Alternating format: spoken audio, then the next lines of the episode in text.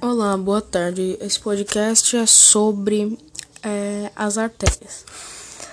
As artérias são vasos sanguíneos que garantem o transporte de sangue do coração para os diferentes tecidos do corpo, permitindo desse modo que ocorra o fornecimento de oxigênio e nutrientes para todas as células.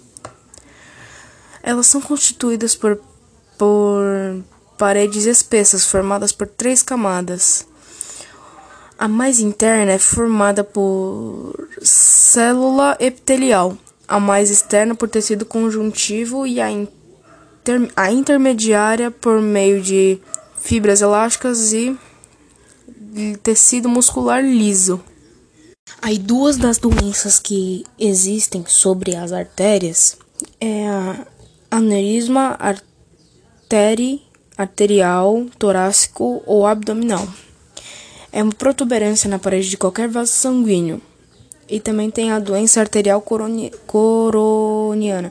Acontece quando a ates aterosclerose faz faz com que a placa as placas se acumulem na aorta, na, na artéria.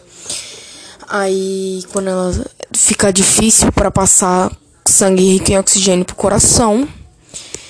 E um dos sintomas dessa doença pode ser dor no peito ou ataque cardíaco.